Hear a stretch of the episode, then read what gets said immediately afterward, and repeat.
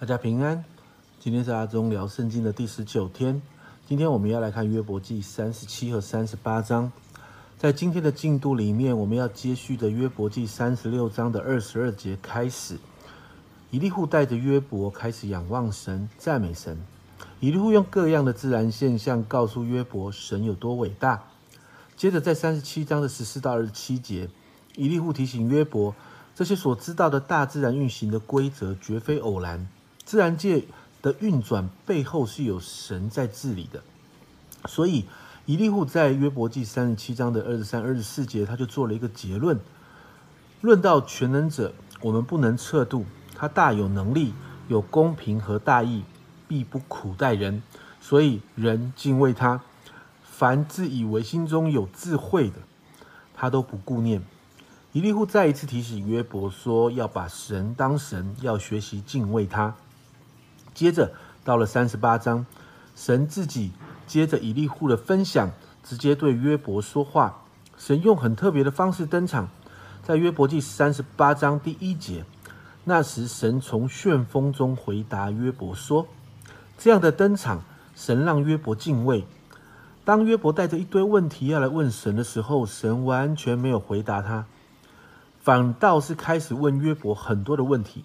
在三十八章的四到十八节。”神用宇宙的边界来质问约伯，三十八章的十九到三十八节，神用各式各样的气候现象来质问约伯，甚至到了三十八章的三十九节之后，神开始用很多的动物来开始质问约伯。在这些问题的里面，神在问约伯，而且挑战约伯说，在这些状况、这些气候现象、这些宇宙的边界，甚至在这些各式各样的动物当中，约伯你在哪里？约伯，你能够吗？约伯，你曾经在这些在这些呃宇宙或者气候的现象当中吗？约伯，你到底是谁？过去约伯曾多次挑战神的旨意，批评神是不公义的。但是现在神带着约伯看他所创造的大自然，然后问约伯：你要勇，你要如呃勇士束腰。我问你，你可以指示我。神的目的是要约伯知道，其实他对神的认识还很粗浅。现在苦难中的他，是戴着自己的眼镜在看世界，而神透过这些问题，在帮助约伯用神的眼光来看世界，看到神仍然治理这个世界，看到神仍然在这个世界掌权。当然，神也在苦难当中掌权，好让约伯可以再一次顺服在这个无所不知、无所不能、无所不在的神面前。在圣经里面，常常出现一个词语叫做“仰望”，这个词就是抬头注视。注目于某一个某一个人事物上的意思，因此在三十七、三十八章中，以利户不断的帮助约伯转移焦点，注视在神的身上。而神接手之后，神也让约伯专注在他的创造和治理上，这更新了约伯的眼光，让约伯开始心意更新而变化。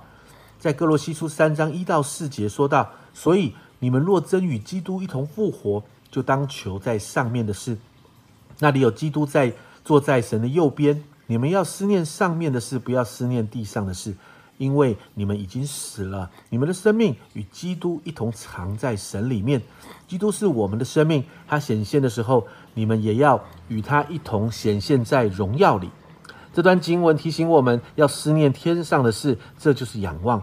这样的仰望与注视神，就会带来与神对齐，带来我们的心思意念的改变。因此。我们一起来操练，每一天花时间与神对齐，花时间仰望神，花时间让神对我们说话。这样，无论我们处在什么环境的里面，我们都能够很快的突破困境。就像箴言四章二十三节说的：“你要保守你心胜过保守一切，因为一生的果效是由心发出。”当我们的心被保守了，结果我们就是进入得胜。我们一起加油吧！阿忠聊圣经，我们明天见。